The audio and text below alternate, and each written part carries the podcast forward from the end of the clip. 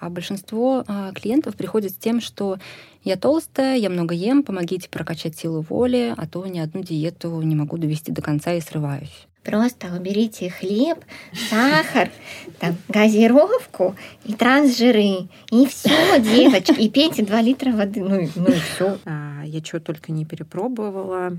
Кремлевское, раздельное питание, безглютеновое, после шести не есть, без сладкого, без соленого, диета Аткинса, диета минус 60. Всем привет! Это подкаст «Внутренние обстоятельства». С вами Ольга Дубровская и Анна Афанасьева. И тема нашего выпуска – отношения с телом. Нормы и ненормы, вес, еда, расстройство пищевого поведения – Ой, ну почему же мы взяли эту тему? А, вес и отношения с телом — тема очень заряженная и интересующая, ну, почти всех людей на планете. Ты знаешь, кого это не интересует? Ну, есть, наверное, такие, но ну, мы не из них. Ну, да, но мы не из них. И мы в этом выпуске не будем рассказывать о пугающих идеалах красоты и кем они придуманы, не будем переубеждать вас, что это никому не надо, и что эти идеалы красоты — это способ манипулировать людьми и зарабатывать деньги а, прикрываясь, конечно, заботой о здоровье и о всем самом хорошем. Напомним только, что фраза «гарантированное похудение» помогает продать все, даже то, что не имеет отношения к похудению. А значит, в нашем обществе есть культ и поклонение стандартам красоты. И это приводит к росту расстройства пищевого поведения. Мы будем говорить, что современная психотерапия думает по этому поводу и предлагает клиентам как привычные стратегии не помогают, и что делать, если вы обнаружили себя в замкнутом круге мыслей о еде и теле. Ну да. И важно, что мы говорим об этом, то есть о весе, еде и теле, именно как психологи. Разные помогающие специалисты подходит к вопросу тела и веса очень по-разному. Например, тот же диетолог работает с телом через анализы и исследования. Он составляет такие индивидуальные планы питания и, конечно, худеет человека. Да. Врачи, как правило, проверяют там, эндокринную систему, если все в порядке, что они предлагают? Взять себя в руки. Взять в руки, да, и худеть. Ну, не все, но это Часто. практически всегда, да. Психолог работает с человеком под другим углом с самим расстройством, поведением, паттернами, причинами, происхождением расстройства пищевого поведения. Мы будем, кстати, часто называть его РПП, восприятием себя и образом тела. То есть, если вес скачет, и вы большую часть жизни проводите с мыслями, как похудеть или как набрать вес, если откладываете свои важности, интересности из-за внешнего вида, то психолог это тот специалист, который помогает вам с этим разобраться. Я, знаешь, еще думаю, даже если вес не скачет, но вы большую часть жизни проводите с мыслями о том, что с вами что-то не так, то, конечно, психолог да, помогает. И потому что на все внешние изменения у нас есть внутренние обстоятельства. Не зря мы назвались внутренними обстоятельствами, да, психологические и физиологические. Сами изменения — это только симптом, ну вот внешние. Психотерапия разбирается именно с причинно-следственными связями. То, о чем мы будем сегодня говорить, подкреплено современными исследованиями. Это не взято с потолка и не придумано нами в процессе создания выпуска. И мы обязательно поделимся с вами ссылками и литературой по теме в нашем телеграм-канале. Ну, какими-то всякими полезностями, да, обязательно. А начать же мы хотим с того, как мы встречаемся с темой РПП, расстройства пищевого поведения, сами и в своей работе. Ну, я не работаю с расстройством пищевого поведения узконаправленно, но м, нередко бывает ситуация, когда человек там, на втором году терапии начинает говорить о том, что вообще-то он годами живет с булимией, то есть каждый раз при стрессе объедается, вызывает рвоту, или девочка, подросток сталкивается с тем, что дома ее булят за лишний вес, там стройная мама изо дня в день говорит о том, что надо худеть. И нестройная мама иногда и говорит. нестройная надо... мама говорит да. дочери о том, что раскабанела ты, посмотри на себя в зеркало. Но лично я могу привести пример такой. Я хожу на спорт, у меня замечательная тренерка, но время от времени она, например, меня спрашивает, как вес. То есть это такой маркер моей динамики. Похудела, молодец. Поправилась, давай усерднее тренироваться. Хотя я не ставила и не ставлю себе такую цель, как изменение веса. И моя динамика, например, в том, что я стала в разы меньше болеть, у меня увеличилась выносливость, я себя чувствую лучше, крепче, но вот это как будто не важно. Меня, кстати, всю жизнь третировали тем, что я чересчур худая. Я, например, после первых родов весила 43 килограмма, и чего только не наслушалась по этому поводу. Я я помню, как педиатр в поликлинике при медсестре, еще какой-то женщине с ребенком, громко комментировала, что у меня ягодицы прилипли к бедренным костям, и всем было от этого очень весело, кроме меня. Я считала, что мне надо поправиться, но, как ты понимаешь, сделать я с этим ничего не могла вообще в моменте. Кошмар, Оля. Э, слушай, а я завидовала большую часть жизни тем, у кого ягодицы к бедрам прилипали. И для меня раньше анорексичка звучала прямо комплиментом. Это звучит гордо. Это звучит гордо, да. Ну ты прям вообще, да. А, сколько, если я помню, я считала себя толстой и неприятной. А, опыт моих диет, ну, блин, мне кажется, я книгу могу написать. Я чего только не перепробовала кремлевское, раздельное питание, безглютеновое, после шести не есть, без сладкого, без соленого, диета Аткинса, диета минус 60. Что работало? Ничего не работало. Мне хочется инстинктивно спросить, ну что, ну что?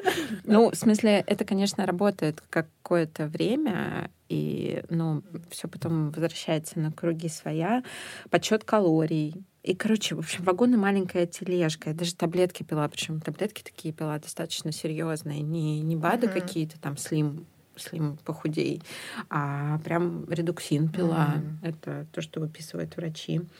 А, с самого подросткового возраста я начала слышать, что со мной что-то не так. Папа, когда смотрел как я ем, говорит, что э, скоро лицо циркулем можно будет обводить. А мама говорила, что я почти красивая и могу быть даже красивее своей подруги. Вот бы только похудеть. А в остальном и глазки добрые, и улыбка красивая. В журналах э, писали про идеалы красоты. Тогда были, знаешь, эти Cool, Cool Girl. Cosmopolitan Космо... весь был ну, тощими женщинами переполнен. В подростковом возрасте Космополитен еще не могла смотреть. А. Тогда было только Cool и Cool. Ну, потом я, да. Например, что делать с жирными ляжками и животом? Как их спрятать, например? Или какие mm-hmm. позы принимать во время секса, чтобы не видно было твоих недостатков? А, ну и в какой-то момент среди подруг разговоры о том, э, кто как потолстел и похудел, ну, вообще просто стали такими перманентными, они были всегда. Причем все это обсуждали независимо от веса ну, uh-huh. какой-то.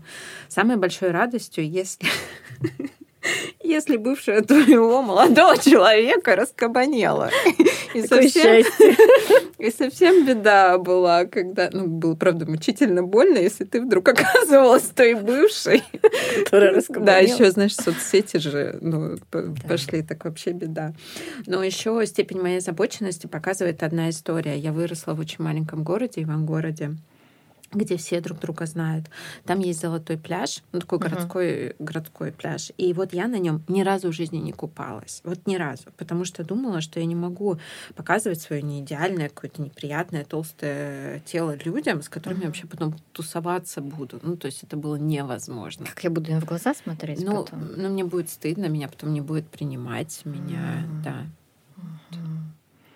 Слушай, ну вот все, что ты рассказываешь, э, укладывается в целом в картину расстройства пищевого поведения или нарушения пищевого поведения, которое, как мы будем говорить подробнее, частенько не про анорексию или булимию в чистом виде, а иногда про вполне себе ну, нормально вроде бы весящего, выглядящего человека, но очень зацикленного на том, как он выглядит, где у него что выпирает, свисает, а, входит он в 42 размер одежды или не входит. И вся жизнь строится вокруг борьбы за идеалы, фиг пойми, кем придуманные. Угу. Ну, поскольку мы с тобой не специализируемся не на РПП, мы пригласили нашу коллегу Веронику Аксенову присоединиться к этой теме и поотвечать на наши вопросы. Это наш первый гость. Да. Вероника. Да, всем привет.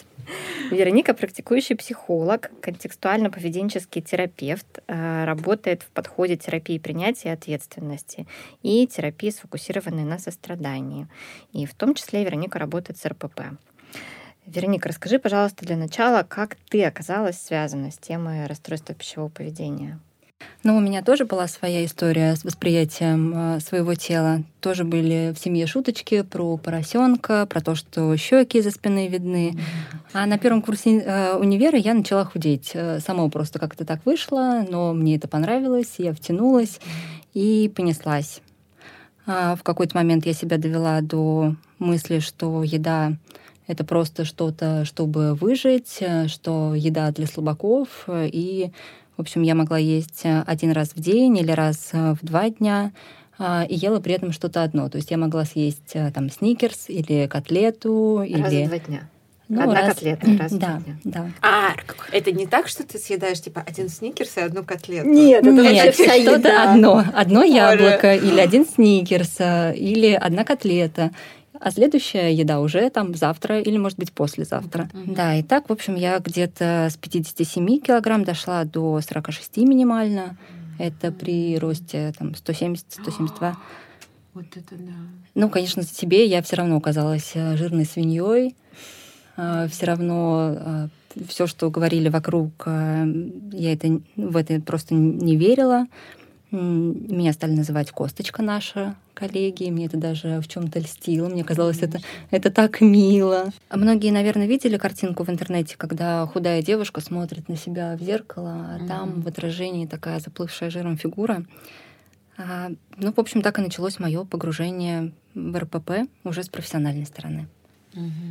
Вероник, вот э, с этой самой профессиональной стороны расскажи чуть подробнее об РПП. А, правильно я понимаю, что так называемый лишний вес — это не обязательно расстройство пищевого поведения. Где вообще грани здоровья и нездоровья? Там индекс массы тела и нормальный вес. Вот какие-то такие шаблоны, на которые все мы... А, Опираемся. А, ну да, ну социально, по крайней мере, мы все на это ориентируемся. Вот это нормально, а это ненормально. Угу, угу. На самом деле тонкая грань между здоровьем и нездоровьем. И есть такое мнение, что если человек больше 44 размера, то он нездоров. И сердце у него покрыто слоем жира. Но на самом деле вообще не факт. И полные люди могут быть гораздо здоровее фитоняши весом в 50 килограмм. Мы не будем фитоняши. Важно обращать внимание не на цифры индекса массы тела, а как я себя чувствую. Прекрасно. Если в своих 70 килограммах угу. я прекрасно себя чувствую, то надо ли мне худеть до 50, потому что социум от меня этого требует? Смотри, ну тогда получается, что расстройство пищевого поведения, оно не про индекс массы тела, оно не про сколько-то килограмм. А, это, это диагноз вообще? А, да, э, давайте мы попробуем очертить, э, что называется именно расстройством пищевого поведения. А, есть два, грубо говоря, справочника, на которые могут ссылаться специалисты при постановке диагноза. DSM-5 — это американское диагностическое и статистическое руководство по психическим расстройствам, mm-hmm. и МКБ-11 — международная классификация болезней. Нам сейчас не принципиальные различия между ними, но суть в том, что расстройство питания и пищевого поведения, например, по МКБ-11, это аномальное поведение, mm-hmm. связанное с приемом пищи и питанием, которое не может быть объяснено другими нарушениями состояния здоровья, не соответствует особенностям возрастного развития и не является культурально приемлемым. И выделяют две подкатегории. Угу. Нарушение поведения, не связанные с, с обеспокоенностью весом и фигурой, это, например, употребление несъедобных веществ, и второе, то, что нам интереснее, это аномальное поведение, связанное с приемом пищи, которое сопровождается сильной обеспокоенностью весом и фигурой. Например, если вы постоянно взвешиваетесь, подсчитываете калории, после обеда поднимаетесь принципиально по лестнице, чтобы растрясти съеденное, не подходите, не подходите к холодильнику после шести, это могут быть звоночки. Очень э, хочется сразу спросить, э, можно ли как-то себя проверить, кроме звоночков, есть ли какие-то тесты или чек-листы? Да, есть тесты. Они, как правило, включают вопросы, ограничиваете ли вы вредные продукты, можете себе галочки ставить. Сейчас я, подожди, да. заполняю внутри себя. Да. Ограничиваете ли вы вредные продукты, мешают ли мысли о еде, весе и фигуре сосредоточиться на бытовых делах, а едите ли вы тайком, очищаете ли желудок, испытываете ли стыд и вину после еды, боитесь ли потерять контроль над питанием и так далее – но диагноз а, РПП может поставить только врач-психотерапевт или психиатр. Психолог может предположить и направить на консультацию. Ой, а можно мне спросить, а очищаете желудок, э, это только рвота, вызвание, ну, или это еще, например, слабительные? И слабительные все, туда что, же. Все, что да. нам помогает избавиться да, от да. Угу. Вот эти фиточаи, которые да, от потому шлаков. что, мне кажется, многие, ну, как бы я же там не вызываю да. рвоту, угу. тогда, и, тогда и вообще это не все, все нормально, все нормально, да. Но если вы регулярно принимаете слабительные да, да, да, для это... того, чтобы угу. похудеть, то это тоже звоночек. Угу. Ты себя чекала по, по этому? Как ты, а... как ты со своим РПП в этом смысле договорилась? А, ну, на самом деле, что РПП не проходит бесследно, я узнала, э, я узнала уже на курсе, когда училась этому. И первое время это вызывало у меня жуткое сопротивление, когда я слышала от наших преподавателей, что мы не худеем клиента, а принимаем любой вес, это для меня было ну прям очень странно. Ну, то есть тебя это возмутило? Конечно. Как это мы не худеем? А что мы тогда делаем? Зачем все а это? А зачем я здесь? Да, да. Да. У меня было представление об идеалах. Сейчас я знаю, что наш рост на 80% зависит от генетики, а наш вес на целых 70%. И если, например, папа весит у меня там 100 килограмм, мама весит 70 килограмм, ну вряд ли я буду весить 50. И у меня у самой, когда я узнала информацию, было сопротивление. Но в генетическом коде есть информация о типе фигуры и о диапазоне здорового веса. Это интересно, что когда ты говоришь про рост, это как будто не вызывает сопротивления. Ну да, понятно, вот какого роста родители, такого и я буду. А когда про вес, ну и что, что папа 100 килограммов? Ну, ну да, или что это просто какая-то генетическая данность, да? Ну, да. там, ты что это нормы, нормы твоего здорового э, как бы, угу. веса там, в пределах 80. Угу. Ну как с этим в голове вообще подружиться? Интересно, что я не работаю с РПП, но я информирована да, в, про расстройство пищевого поведения. И сколько бы мы ни говорили, мне это по-прежнему. Мы сейчас ржем, все такое, но мне это по-прежнему вызывает сопротивление. Вот я внутри сижу и сейчас думаю об этом. Очень хочется. Да, есть исследования, которые показывают определенные гены в ДНК, влияющие, например, на индекс массы тела. Угу. Есть исследование, например, э, Стункарда 1986 года, когда э, он с группой исследователей смотрел, э, сравнивал вес 500 приемных детей с весом их приемных родителей и их генетических mm-hmm. родителей. Mm-hmm. Есть еще исследование, когда смотрели на а, пары близнецов. А, некоторые из них были а, разделены, то есть они воспитывались в разных семьях, тоже в приемных. Но, ну, некоторые жили вместе, но все равно исследования показали, что их формы тела, их вес, он очень близок. Угу. А вообще важно узнать, ну, для меня важно узнать, почему это так. Но а, решение с порога на бариатрию я точно не отправлю. Решение mm-hmm. в любом случае будет принимать он. Мы немного про другое. Да, это очень непривычно звучит, а, особенно для людей, привыкших к однозначности, что большой вес — это плохо. И всегда про нездоровье. Понимаю. И меня само это настораживало, когда погружалась в эту тему. Основной посыл, что давая чересчур оптимистичные прогнозы на похудение, угу. мы усиливаем ядро РПП, ядро расстройства пищевого поведения. Ну, то есть мы как будто бы тоже подтверждаем, что вес и фигура это главное, похуде... uh похудение любой ценой.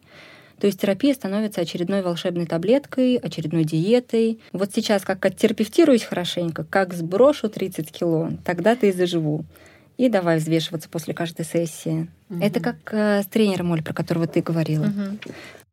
То, что ты, я не говорила про историю с пляжем. Вот наша цель сделать так, чтобы клиент мог э, выйти на пляж, в клуб танцевать э, или еще куда-то. Не... Да, да. Восстанавливать жизнь. Угу. Угу. Несмотря на то, что он не достиг идеальной планки в плане веса. Угу. А, но что интересно, часто бывает так, что когда мы позволяем себе э, жизнь нормального человека, ходим по пляжам, по танцам, угу. не устраиваем вот эти качели диета, срыв, диета, срыв, угу. то наш вес, он стремится а, к тем самым заложенным рамкам нормы. Угу. И часто вес, он просто снижается. Приходит э, в какую-то да. свою норму. Устаканивается. Угу. Угу. Ну, например, смотри, Вероника, вот я сломала руку, да, пол, уже пол, больше полугода назад, и я поправилась на 8 килограмм, потому что я долго реабилитировалась, не могла войти в привычный ритм, там, спортом продолжить заниматься. Но получается же проблема не в весе, а в том, что я перестала заниматься спортом, сбился подходящий мне режим. У меня началась тревога из-за всего этого, потому что все таки спорт — хорошее средство от тревоги. И я начала заедать эту тревогу. То есть в этом случае, я правильно понимаю, моя проблема не в том, что я поправилась, а в том, что за этим стояло. Угу, угу. Но в том, что ты прошаренная. Угу. Да, ты понимаешь, что история не про еду, а про что-то еще. А большинство а, клиентов приходит с тем, что я толстая, я много ем, помогите прокачать силу воли, а то ни одну диету не могу довести до конца и срываюсь. Угу. И что за этим, как правило, стоит, за этой историей с весом, обжорством, отношения с телом? По-разному бывает. Клиент приходит, и мы разбираем его историю отношений с телом и едой. Угу. Смотрим его максимальный вес, минимальный, а, идеальный вес, к которому он стремится. А, смотрим, как он питается, какой у него образ жизни, что у него со спортом. И в зависимости от того, что именно у него, анорексия, компульсивные переедания, булимия, мы уже проговариваем план действий. Если это, например, про переедание, а если это про переедание, мы смотрим, с чем они связаны, пробуем менять поведение, ищем новые способы справляться с триггерами. Часто это будет про стресс, способ э, перебить тревогу, успокоиться. Там, начальник накричал, съел шоколадку. Угу. Парень бросил ведро мороженого. Часто мы переедаем жирным, сладким или соленым. Любовь к сладкому э, и жирному заложена эволюцией. Быстрые калории из простых углеводов всегда давали преимущество для выживания. Ведь э, раньше люди умирали от голода, и найти жирное или сладкое — это удача и жизнь. Mm-hmm. Углеводы стимулируют выброс так называемых гормонов счастья, серотонина и эндорфинов, которые успокаивают и расслабляют. Кроме того, сладкий — это первый вкус, с которым мы знакомимся в детстве, питаясь материнским молоком. Или смесями, да. Угу, угу. В которых все равно содержится лактоза, молочный сахар, ну а соль это сильнейший усилитель вкуса, что тоже делает все соленое-жирное супер привлекательным. Ну, может, тогда просто и убирать из рациона жирное и сладкое, так, в принципе, кстати, большинство диет на этом. Что первое делают? Кстати, бесит, когда читаешь какого-нибудь эксперта, там говорит, просто уберите хлеб, сахар, там, газировку и трансжиры. И все, девочки. И пейте 2 литра воды. Ну и, ну и все. И, и кажется, что ну Ты да. такой дебил. Ну, просто. Ну, ну, ну, ну правда, ну, ну вот убрал все, и у тебя угу. сразу живот втянулся. Что, нет? Не работает? Подгорает прямо сейчас. Да. А, хотела договорить о том, что часто человек пытается похудеть, а, ест два раза в день и мало, а потом срывается, наедается. Поскольку мой подход про контекст, мы работаем не с расстройством пищевого поведения, а с человеком. Мы смотрим на то, как человек живет, и пытаемся нормализовать его поведение. Например, искать другие способы взаимодействия со стрессом или тревогой. То есть в процессе терапии мы можем понять, что проблема вообще не в еде, угу. а в тревоге, и работать уже с тревогой, с ее причинами. А отношения с едой это будут э, следствия. Угу. А можешь э, привести примеры, как это происходит, вообще как строится твоя работа? А, у меня один из первых шагов — это ведение дневника питания. Я прошу клиента записывать, а лучше фотографировать все, что он ест в течение дня. И, как правило, здесь уже многое проясняется. Большие перерывы между приемами пищи очень часто бывают. ограничения. Вот как раз-таки, когда мы убираем все, хлеб mm-hmm. или все, все жирное, все сладкое. Боимся каких-то продуктов. Да, mm-hmm. да. Или наоборот какие-то перекосы с продуктами. И пробуем плавно перейти на систему питания Марша Херин. Это система трех. Можешь подробнее рассказать, да. что, что это за система? Про что Тут, это? Угу, тоже получается какая-то система. Диета? Угу. Это диета? Чудо-диета. Я похудею на свои 8 килограмм. Это скорее антидиета. Попробую кратко описать. А, система называется система трех. То есть три основных приема пищи. Завтрак. Понедельник, суббота. Не совсем. А, каждый день. Три основных приема пищи, завтрак, обед и ужин. А, от одного до трех а, перекусов. И получается, что между приемами пищи у нас где-то по три часа. Угу. Угу. Чтобы не проголодаться. А, да, да. Основной, основные приемы пищи у нас э, включают э, кальций-содержащие продукты, сложные углеводы, фрукты или овощи, белки, жиры и еду для удовольствия.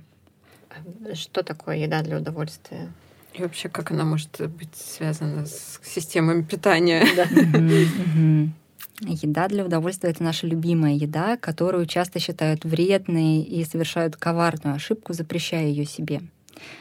А, Еще дедушка Фрейд сказал, что ограниченность удовольствия только увеличивает его ценность.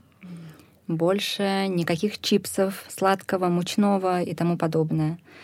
Посмотрите, с чем чаще всего у вас происходят срывы, и внесите это в свой ежедневный рацион, например, после обеда и ужина. Съесть пачку чипсов или плитку шоколада на голодный желудок, ну, пф, легко. Это да. мы все умеем. Да а после полноценного обеда. Угу. Скорее всего, пара кусочков шоколада будет вполне достаточно. Пищевые рецепторы довольны, мы не переели, стыда и вины нет, все в выигрыше. Mm. То есть система трех это будет вообще не про ограничения, а про полноценное питание. Угу. Да. Угу. И на этом не похудеешь. Не факт. У нас полноценных три приема пищи, три перекуса. Наша задача не доводить э, себя до ощущения животного голода. Mm. А, угу. Это я знаю. Да. Да, а, когда хочется съесть э, сковородку картошки, например. Или скупить все в супермаркете. Все скупить. Да. А, таким образом мы не будем переедать. А поправляемся мы чаще все-таки от сладкого, супержирного и так далее, но съеденного в больших количествах. Вероника, сейчас очень много звучит про интуитивное питание, да, есть э, такое целое какое-то направление, и оно звучит в противовес диетам. Здесь есть тонкости. Тип питания зависит от э, вида РПП. Э, и, ну, то есть в каждом, э, в каждом подтипе нужно будет делать, делать акцент на разное. Например, э, при анорексии интуитивное питание это вообще табу. Mm-hmm. Mm. Что, как вы думаете, человеку с анорексией может подсказать так называемая интуиция? Не есть. Не есть. Да, хочешь есть, попей Один водички. Сникерс, вот девиз да. анорексички, да. Как, как? Хочешь есть, попей водички. Вот девиз анорексички. А, Класс. Вот. Угу. Да. да. Это опасно получается просто. Еще вспомнила. Про интуицию. Хочешь есть, э, съешь яблоко. Не хочешь яблоко, не хочешь есть. Да, да это я слышала, я помню. Да. Ну, то есть э, анорексикам э, интуитивное питание это табу. Да. Абсолютное табу это просто, просто опасно. На такой тип питания можно в случае анорексии можно выходить э, в состоянии ну, суперустойчивой ремиссии, когда есть уже опыт э, нормального питания, когда mm-hmm. есть э, опыт разнообразного рациона. Когда ты сильно в порядке уже. Да, да. да. Угу. Слушай, а когда мы говорим про опасность той же анорексии, мы же э, имеем в виду не просто вред для здоровья, а высокие цифры смертности от расстройства пищевого поведения. Да, по статистике 9% э, всего населения мира страдает от расстройств пищевого поведения.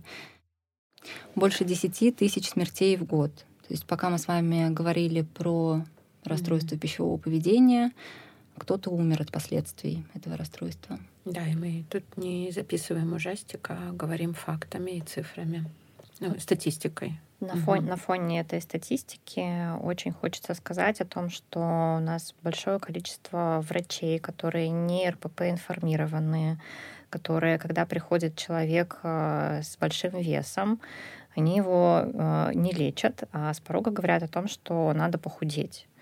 Э, ну, я знаю много таких примеров. Я думаю, вы тоже знаете много таких примеров. Особенно, кстати, чаще по статистике это говорят женщинам, чем мужчинам. Mm-hmm. Полной женщине скорее скажут на все ее жалобы, что ты хотела, иди, скидывай mm-hmm. свои лишние килограммы. Это вообще-то это опасно. Mm-hmm. Это про то, что говорить человеку с РПП похудее, это еще раз его отправлять на вот эту спираль там срывов, диет и вот этого всего. И ненависти к себе. Да. Ну да, и врачи могут быть э, не информированы в теме РПП, их рекомендации не будут учитывать нюансы этого расстройства и ваши внутренние обстоятельства. Можно обращать внимание на то, что врач маркирует себя как э, РПП информированный специалист, или вы можете поинтересоваться. Ну, вы в имеет курсе? ли он об этом представление? Да, имеет ли он об этом представление. То же самое можно сказать и про психологов. А, надо понимать, что пси-специалист тоже может не разбираться в теме РПП, начать, например, вместе с клиентом прокачивать силу воли для похудения, а это опасно. Так что всегда лучше поинтересуйтесь у психолога, работает ли он конкретно с темой РПП, как он вообще относится к теме похудения, веса и тому подобное. Вероник, а, давай пару слов о том, есть ли какая-то профилактика э, РПП. Я, например, вижу, как э, в спортивной среде, ну, у меня ребенок занимается спортом, э, это педалируется с малых лет. Это очень социально одобряемая тема. Например, взращивать спортсменов, но там, мне кажется, столько потенциальных РППшников, да. которые скидывают вес перед соревнованиями, перед сертификацией, любой ценой, там все оправдано. Ну, про фигуристок, например, которых тренируют Тутберидзе, вообще невозможно без содрогания читать, как они на этих протеиновых порошках головах там крутятся, э, и вообще, как они потом годами лечат анорексию, ну, это чудовищно, я считаю. Да, на самом деле среди клиентов, э, клиенток с анорексией, там, э, если копать куда-то в прошлое, там очень часто есть спортивные секции, гимнастика, танцы, модельный бизнес. То есть это прям очень большой угу. процент. Какие-нибудь конкурсы красоты да. или что-нибудь такое. Да. Угу. Очень часто это девочки, девушки с золотыми медалями, угу. с красными дипломами. То есть а, здесь у каждого РПП тоже есть свой такой психологический портрет. Но если говорить именно про профилактику, Здесь, наверное, крик души, обращенный к родителям, к бабушкам, тренерам, воспитателям, Иногда э, РПП закладывается в детстве, в семье, э, в секции. Есть те дети, которым говорят, грустишь, э, иди пирожочек съешь. И это фиксация на еде. Связка стресс-еда. То, что мы можем сделать, это не фиксироваться на еде и фигуре ребенка. Даже если у меня есть беспокойство на этот счет, это мое беспокойство. Mm. Я буду как-то с ним обходиться, подсовывать здоровую еду на худой конец. А если на столе стоят фрукты, мы скорее их съедим, чем если они лежат в холодильнике, угу. особенно если вымытые. Нарезанные. Да, да, да.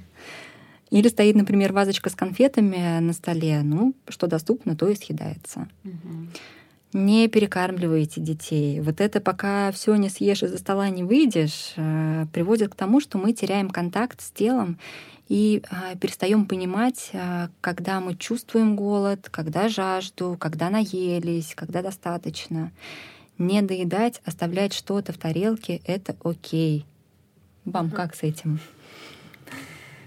Как тебе с этим? Мне с этим. Мне нормально. Но я, я могу сказать, что я когда на своих детей смотрю, их невозможно заставить доесть. Mm-hmm. э, то, что они не хотят. Я думаю, ну, я помню, как-то читала пример у одного из психотерапевтов, он говорит о том, что попробуйте в себя запихнуть э, то, что вам невкусно. Вот mm-hmm. прям с отвращением, mm-hmm. с рвотными позывами попробуйте съесть хотя бы несколько ложек. Это невозможно. Почему вы детей тогда заставляете? Ну, это про пищевое насилие mm-hmm. вообще-то. Ну, кажется, сейчас все-таки э, даже в садиках перестали заставлять больше часть. Вообще не везде. А, не везде. нет. А, все, ладно. Нет, и в садиках, да. и, и в школах, я, наверное, и, в своем и, и в семьях. Нет, живу. Это все есть. Я, я бы не сказала. Мне кажется, этого все равно много, где mm-hmm. говорят о том, что общество чистых тарелок и а, ну такое. Ну, да, да, да. И вообще бабушка старалась, да, понимаю. Mm-hmm. А, Вероника, а для взрослых какие рекомендации? А, профилактика у взрослых, если уже есть а, какие-то трудности с пищевым поведением, что делается в первую очередь, это мы включаем осознанность, что я ем, угу. как, почему. А, зачищаем свое инфополе. Если я везде вижу только кубики пресса, ноги, талии, ну, понятно. Или дело. я смотрю передачи про похуд... ну, да. там, худеющих. Угу. Угу. Понятно, я буду загоняться видя там свои неидеальные ляжки, например. Все же вокруг идеальные. У всех пресс, смотрите, 8 кубиков, а у меня только один шарик. Да, да, мне кажется, что вот все такие, а, а я не такой. А, для профилактики мы идем и отписываемся в соцсетях от э, идеальных фигур. Угу, угу. Такой есть а, простейший тест, а, ну, такой немножко шутливый, но все-таки например, представьте, вы едете в машине, вы попали в жуткую пробку, навигатор говорит, что вам ехать еще там 2-3 часа, вы давно не, не ели, и вот в машине у вас есть а, только сникерс или только пачка чипсов. А, дадите вы себе возможность э, съесть или все-таки решите терпеть до дома, там, где курочка mm-hmm. с гречкой? Вот а, человек, у которого нет а, трудностей с РПП, он, как правило, съест и не подумает, ну что, я голодный? Не будет мучиться виной. Да, да, да угу. конечно. А если РППшник, он будет терпеть? А, ну, есть те, кто действительно терпит. Там ну, кто-то будет мучиться виной, да. Mm-hmm. Как бы эта пачка чипсов и сникерс э, будут угу, поперек угу. горла стоять. Да. Угу. Кто-то избегает, э, например, ходить э, в кафе, в рестораны с друзьями, потому что там какая-то неправильная еда. Я не смогу удержаться. Да, да. Избегают, ну, вообще избегают жизни, да. Важно думать о долгосрочной перспективе, а не о краткосрочной. Похудение здесь и сейчас ведет как раз нас э, к расстройству пищевого, пищевого поведения. поведения. Угу. Любая фиксация на еде — это не про гибкость. Это то, что может э, привести к РПП.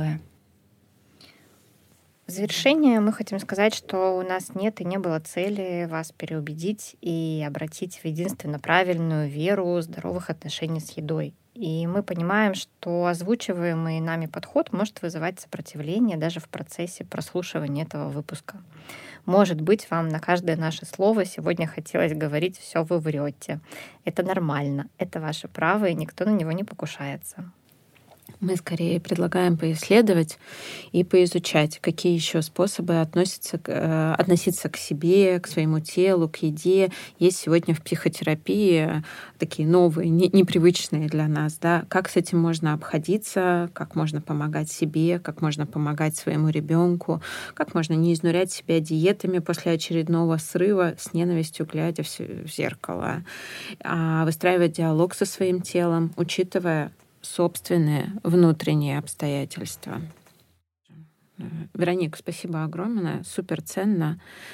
А, ну, для нас, как для практикующих специалистов, а, много нового вообще, пока мы с тобой угу. готовили этот выпуск, было и, и в процессе записи. Я думаю, что и тем, кто нас слушает, это тоже полезно. И, может быть, что-то непривычно услышать. Да. Вам спасибо, что позвали. Было очень приятно. И мы напоминаем, что у нас есть телеграм-канал. А, там можно все комментарии. Если вас бомбит после этого выпуска, напишите нам, пожалуйста. Не отказывайте, не, не отказывайте себе в удовольствии. Себе, да. Еще мы э, не знаем точно по времени, но будем проводить фотодень, а, где будет тоже такая профилактика расстройства пищевого поведения, потому что, как правило, на фотографиях мы видим себя там в селфи с большими глазами и без подбородков, но вообще не видим себя настоящими, потому что когда подходим к зеркалу, мы тоже видим себя, делаем определенную, определенное какое-то лицо, поднимаем брови, картинку, да, и не видим себя настоящими. Мы будем организовывать встречи для того, чтобы увидеть себя настоящими и, и, и любоваться этим. Ну и вообще нам, мы будем рады встретиться с вами лично, мы обязательно об этом напишем, mm-hmm. позовем, проанонсируем. И э, в описании этого выпуска и в телеграм-канале мы дадим э, ссылку на телеграм-канал Вероники. Э, приходите, подписывайтесь. Э, у нее тоже много интересного в тех подходах, в которых она работает. А мы с вами прощаемся. До новых встреч. Спасибо. Всем пока.